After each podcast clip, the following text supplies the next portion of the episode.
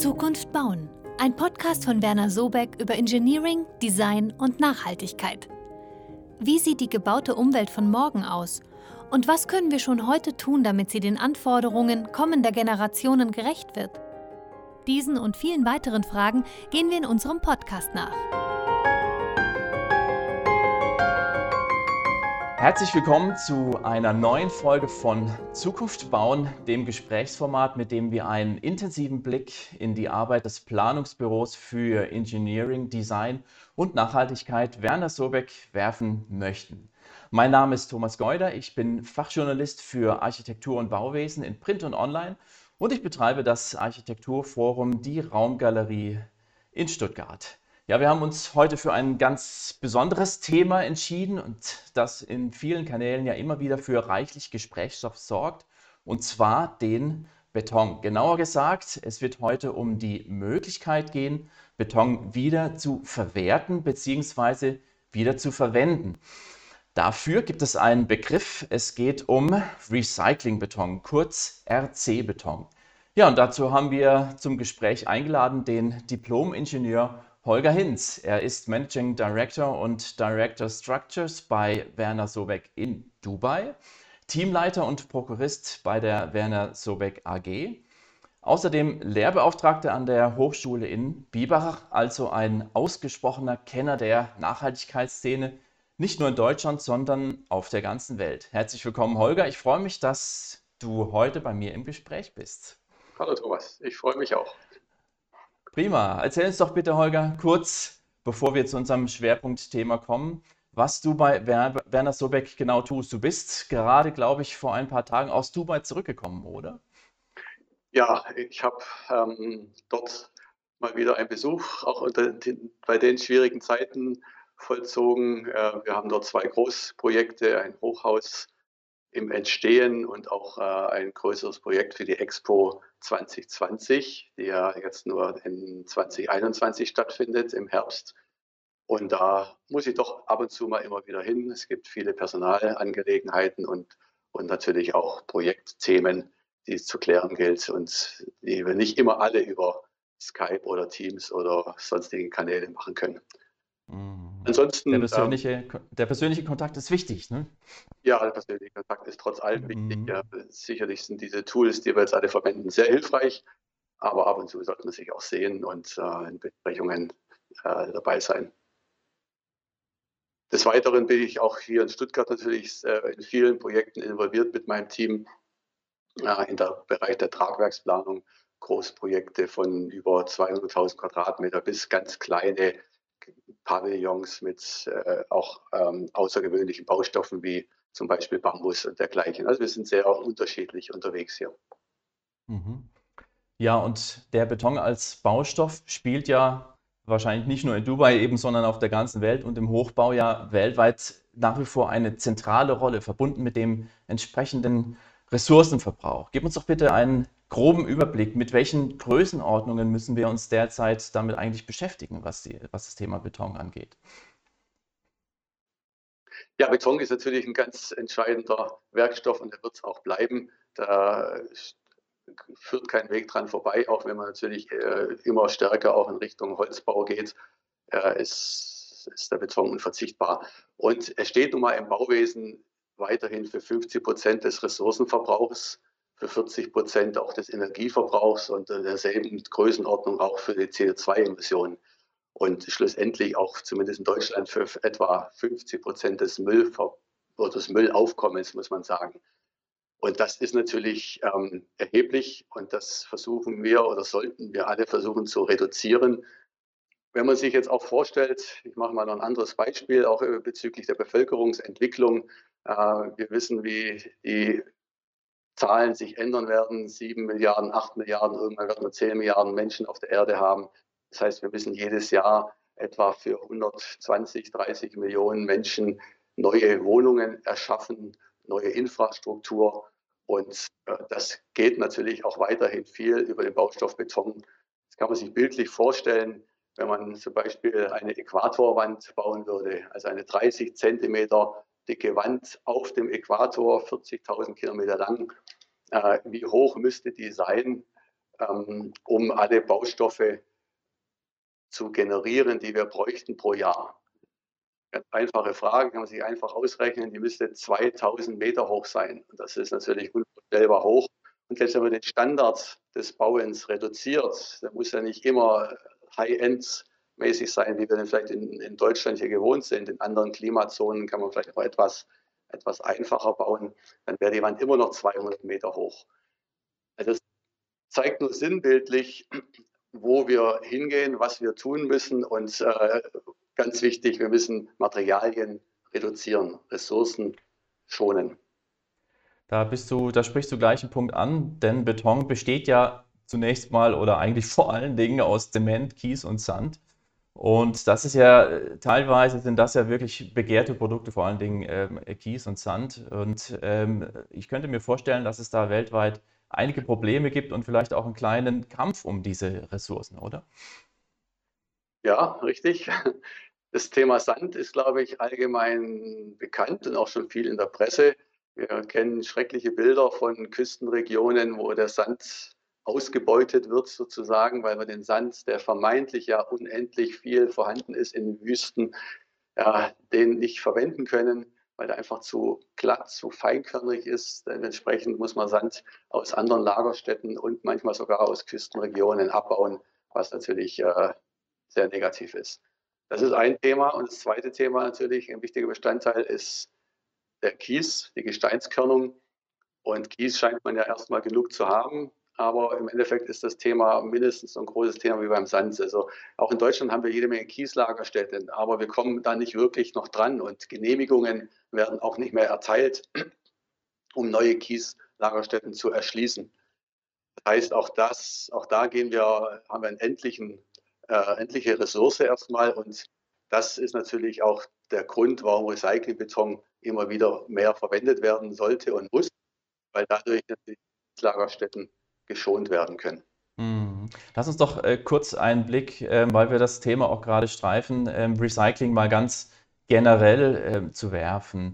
Bei Werner Sobeck ist das ja auch äh, seit vielen Jahren ein Teil des Selbstverständnisses, eben Stichwort Triple Zero. Kannst du uns bitte kurz erläutern, auf welchem Stand wir beim Recycling im Bauwesen heute denn überhaupt schon sind? Ja, eigentlich ist der Stand nicht so weit, wie wir uns das wünschen würden. Es gibt natürlich viele vielversprechende Ansätze. Wir als Tragwerksplaner versuchen natürlich materialgerecht zu fügen, um das Recycling schlussendlich auch nach Ende der Lebenszeit ähm, zu erleichtern. Das Thema Recyclingbeton, über das wir uns heute unterhalten, ist ein wichtiger zusätzlicher Bestandteil.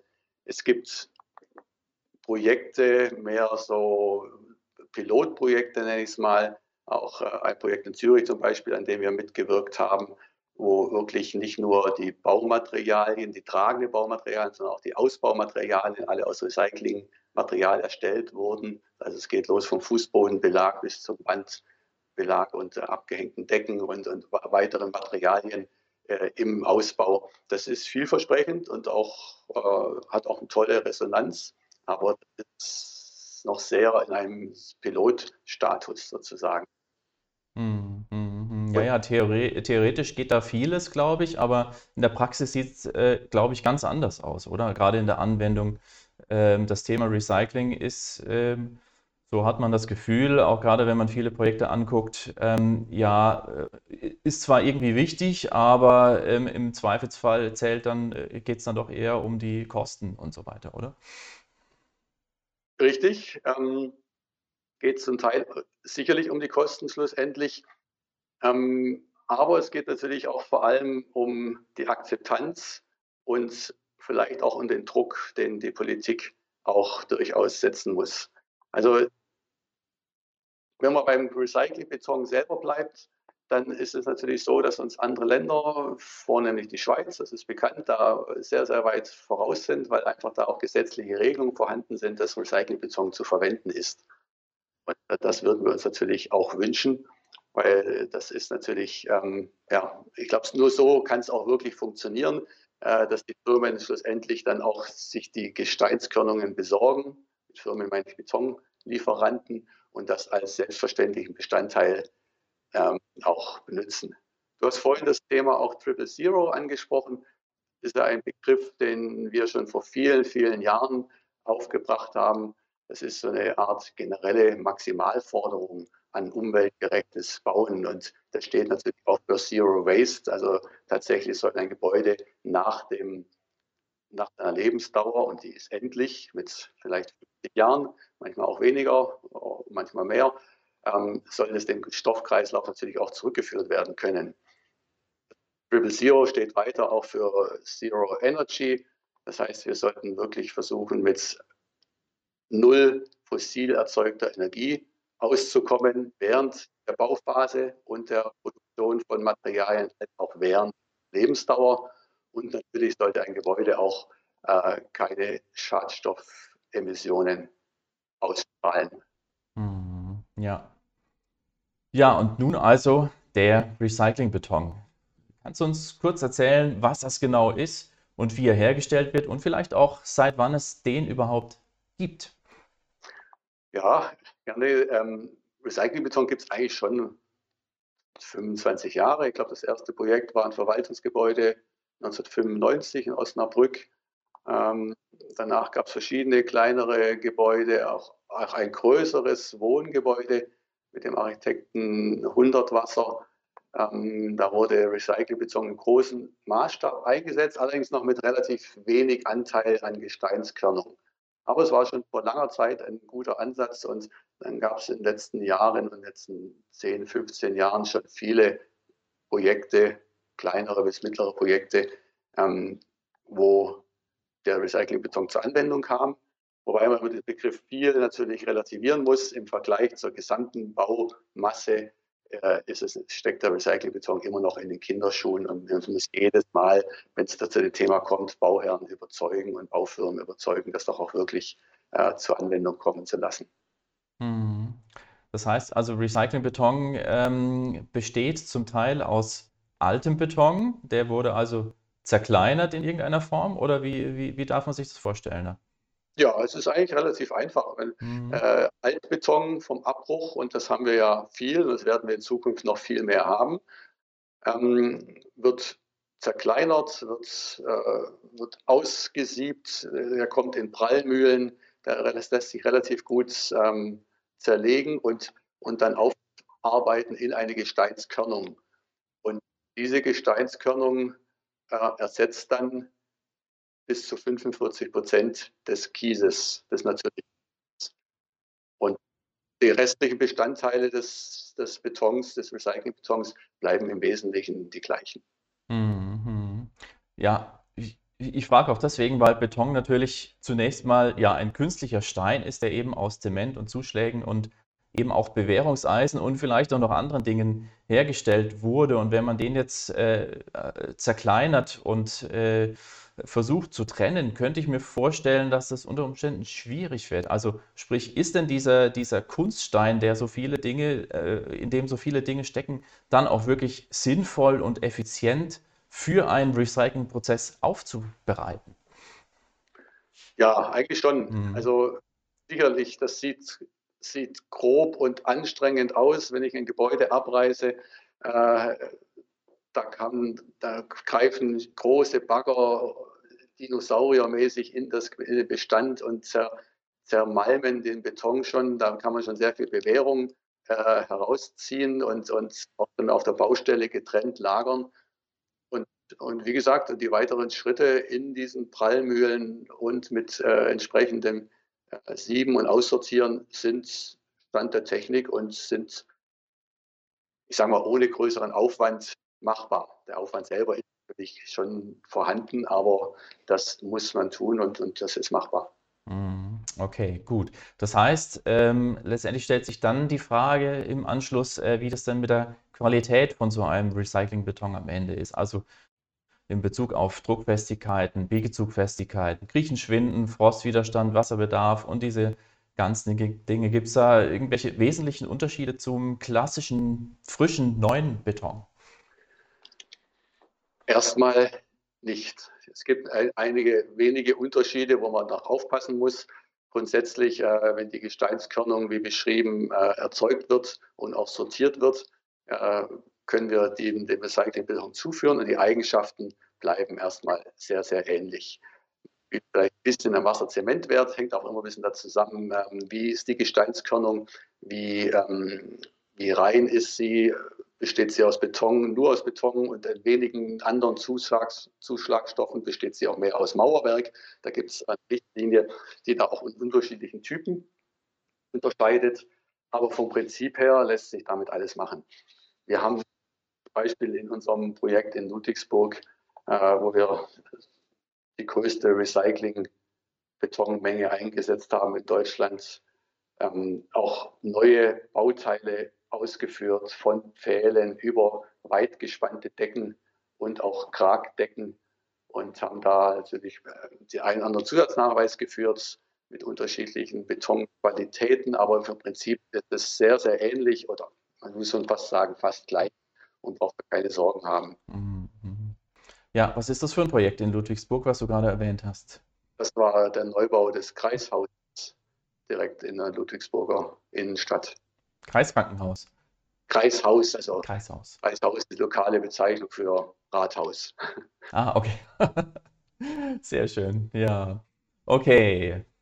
Gut, das heißt, äh, die Qualität ist im Prinzip vergleichbar mit dem vom neuen Beton. Und äh, ja, gut, aber es gibt natürlich doch Vorteile, sonst würde man es ja nicht tun. Und die sind wahrscheinlich auf der ökologischen Seite, oder?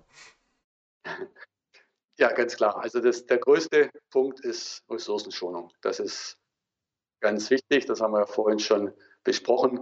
Ressourcen müssen wir schonen und schlussendlich natürlich auch die Deponielagerstätten schonen. Das heißt, alles, was nicht auf Deponien liefern muss, wir haben ja am Anfang darüber gesprochen, über das Müllaufkommen äh, aus dem Bauwesen, äh, das wiederverwenden kann, ist es weg, schlecht weg.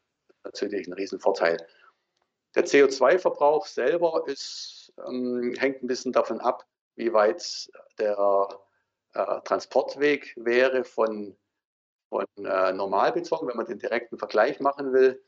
Äh, wenn man jetzt hier im Stuttgarter Raum baut und hat die, den Recyclingbeton auch hier in der Gegend direkt äh, vorhanden und muss sich, müsste sich stattdessen den Kies vielleicht so aus, aus dem Rheinland besorgen, aus den dortigen Kieslagerstätten, was oft geschieht, dann haben wir auch CO2-Vorteil infolge der vielen Transportwege. Aber das würden wir gar nicht an erste Stelle äh, stellen, sondern schlussendlich geht es wirklich um Ressourcenschonung und Müllver Mülleinsparung. Mhm. Na gut, letztendlich, wenn, wenn man sich vorstellt, ähm, wenn äh, der Beton oder eben der recycelte Beton ähm, von der Nachbarbaustelle kommt, in dem Sinne, wäre ja wahrscheinlich denkbar, ne? dann, äh, dann wäre das natürlich ein ganz klarer Vorteil, zumindest was den Transport angeht. Auf jeden Fall, ja. Und das ist eigentlich letztendlich auch das Ziel. Natürlich äh, von der Nachbarbaustelle bildlich gesprochen, aber in der Stadt ist es schlussendlich so. Ähm, das Ziel muss sein, dass man in jedem großen Ballungsraum an der, mindestens an der Peripherie Recycling, Aufbearbeitungswerke hat, wo das Nachbarbauwerk sozusagen hingekarrt wird, aufbearbeitet wird und von dort schlussendlich das Gesteinsmaterial auch wieder für den neuen Beton bestellt wird. Hm, okay. Gut, das heißt, wir schauen uns jetzt mal die Verwendung, den Einsatz von Recyclingbeton an. Muss man da irgendwas ähm, Bestimmtes beachten? Äh, beziehungsweise, ja, wo genau darf der Recyclingbeton vielleicht nur eingebaut werden oder gibt es da gar keine Einschränkungen am Ende? Es gibt ein paar Einschränkungen. Ähm, das Positive ist erstmal, dass Recyclingbeton auch schon über die, eine Richtlinie des Deutschen Ausschusses für Stahlbeton auch geregelt ist. Das heißt, äh, als Tragwerksplaner ist er ohne weiteres direkt, ohne Zustimmung im Einzelfall einsetzbar, solange die Druckfestigkeit bei C30, 37 bleibt und nicht überschreitet. Das ist aber in ganz, ganz vielen Massenbauteilen auch der Fall. Im Regel Verwaltungsbau, Büro, Gebäudebau oder auch Wohnungsbau sowieso ähm, wir C30, 37 oder sogar tiefer. Und äh, Massenbauteile sind Decken und Wände und Gründung natürlich. Da ist sozusagen dieser Beton ohne weiteres direkt einsetzbar. Die Richtlinie macht noch ein paar Einschränkungen bezüglich der des Frostwiderstandes und des Widerstandes gegen Sulfate und Chloride, also Bausalz, Meersalz und solche Dinge. Ähm, ja, aber das ist eine kleine Einschränkung, die noch vorhanden ist. Und äh, damit kann man, glaube ich, gut leben. Also in den Projekten im Wesentlichen kann man den Recyclingbeton dann sehr umfangreich einsetzen. Vielleicht in dem Zusammenhang auch noch, ähm, ja, es gibt diese Richtlinie, die hat diese Einschränkungen. Das spricht aber technisch nichts dagegen, den Beton zum Beispiel auch für höherwertige äh, Druckfestigkeiten einzusetzen. Sie 40, 50 oder auch 50, 60. Ähm, wir sind da auch im Gespräch mit Lieferanten und Betonherstellern und planen das jetzt im Moment auch in einem Großprojekt äh, einzusetzen. Da brauchen wir natürlich eine Zustimmung im Einzelfall, aber das wird funktionieren, da sind wir überzeugt. Dann können wir den auch für andere Bauteile einsetzen. Ja, okay, gut. Das heißt, es spricht einiges für, den, für die Verwendung von Recyclingbeton. Ja, jetzt konkret ähm, als Planer, wenn ich mir jetzt denke, okay, ich möchte mal tatsächlich so ein Gebäude in so einem Gebäude Recyclingbeton verwenden, wann im Planungsprozess muss ich mich dafür entscheiden oder ist das am Ende allein eine Frage der Verabredung mit dem Betonwerk? Also viele Entscheidungen im, Planungs-, im Planungsprozess müssen ja relativ früh getroffen werden. Spätestens in der Phase 3, besser in der Phase 2. Wenn man das ganze Thema Nachhaltigkeit betrachtet, das sind Themen, die müssen ganz am Anfang äh, berücksichtigt werden und dann weiter geplant werden, damit die Planungskosten und die Planungsaufwand natürlich im Rahmen bleibt und schlussendlich man auch keine Schleifen dreht. Beim Recyclingbeton ist es eigentlich anders. Also soweit, solange wir uns in diesen genannten Druckfestigkeiten äh, äh, befinden, können wir die Entscheidung eigentlich auch sehr spät treffen, eigentlich, eigentlich mit der Ausschreibung, weil Druckfestigkeit C30, 37 ist dann vorhanden und wir haben relativ viel Zeit, den Bauherrn davon zu überzeugen, äh, diesen Weg zu gehen. Wir haben viel Zeit, praktisch mit den Bauern über Kosten zu sprechen, ihm vielleicht auch zu zeigen, wie ist die Verfügbarkeit in der Region und dergleichen. Also es gibt da keinen Grund äh, zu sagen, oh, wir sind jetzt schon in der Phase 3 und in der Leistungsphase 3 nach Hawaii und äh, wir können das jetzt nicht mehr machen. Also wir haben da Zeit und das ist eigentlich das Positive und Zeit berücksichtigen. Hm, okay. Und jetzt das Thema Kosten. Ist ja auch immer wichtig, haben wir vorhin schon gemerkt. Ähm, ist Recyclingbeton teurer als normaler Beton? Oder gar billiger? Man muss sagen, jein.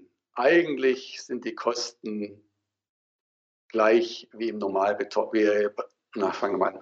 Also man muss sagen, jein. Eigentlich sollten die Kosten genauso sein wie äh, bei der Bestellung eines Normalbetons. Es ist so, dass dadurch, dass der Recyclingbeton immer noch ein bisschen in den Kinderschuhen steckt, äh, viele Betonlieferanten da noch äh, einen Mehraufwand reklamieren, weil sie sagen, okay, sie müssen dann auf dem Lager, auf deren Lagerflächen extra Fläche zur Verfügung stellen, die sie bisher noch nicht für das Gesteinsmaterial haben. Und da haben ein bisschen mehr Koordinationsaufwand und dergleichen. In dem vorhin genannten Projekt äh, hatten wir leichte Mehrkosten.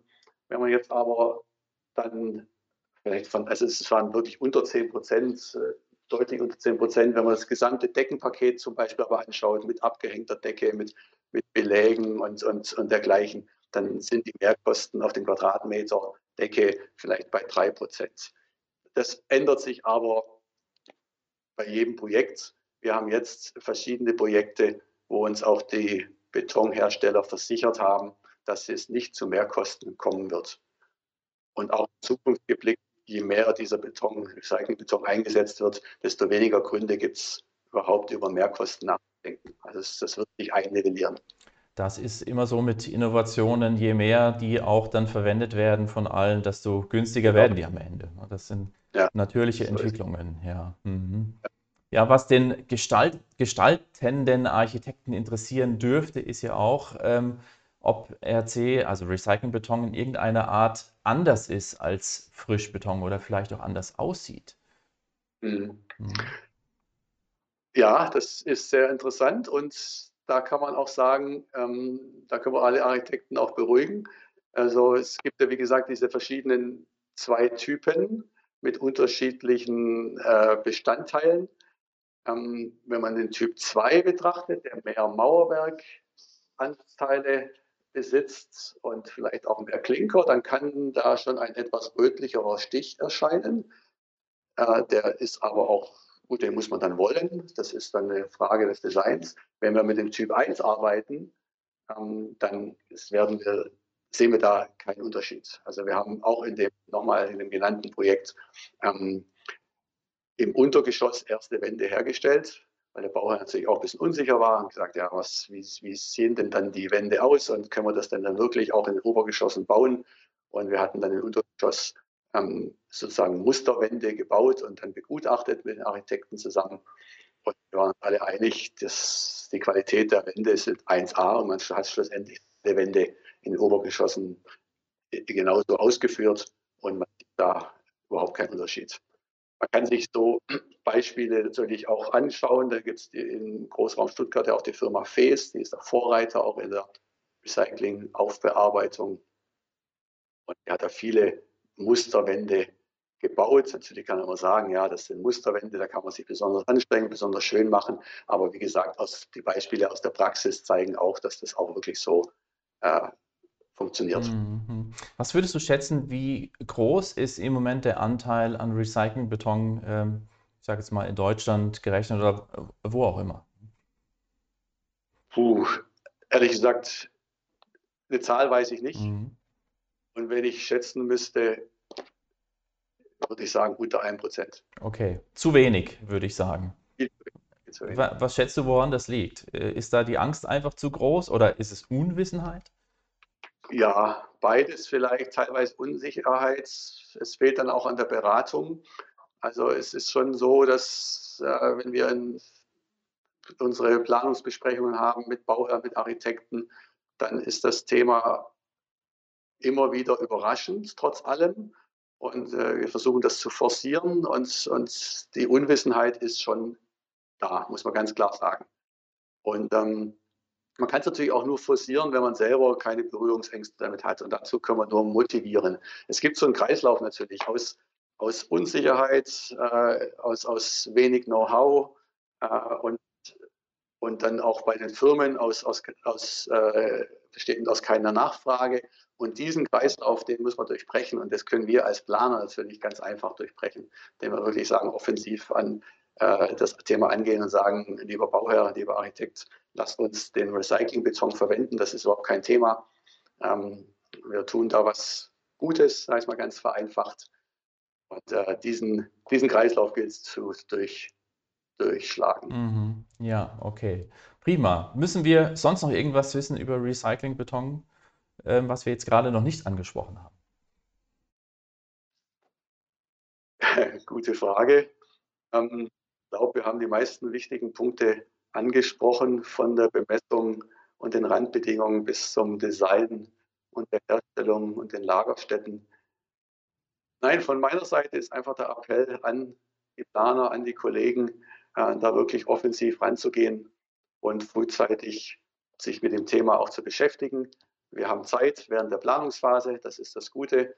Man kann äh, Recyclingfirmen aus der Gegend des Projektes schon mal kontaktieren, kann sich kundig machen, äh, die Sachlage vor Ort aus und dann spricht nichts dagegen. Sicherlich äh, vielleicht auch nochmal der Appell auch an die Politik.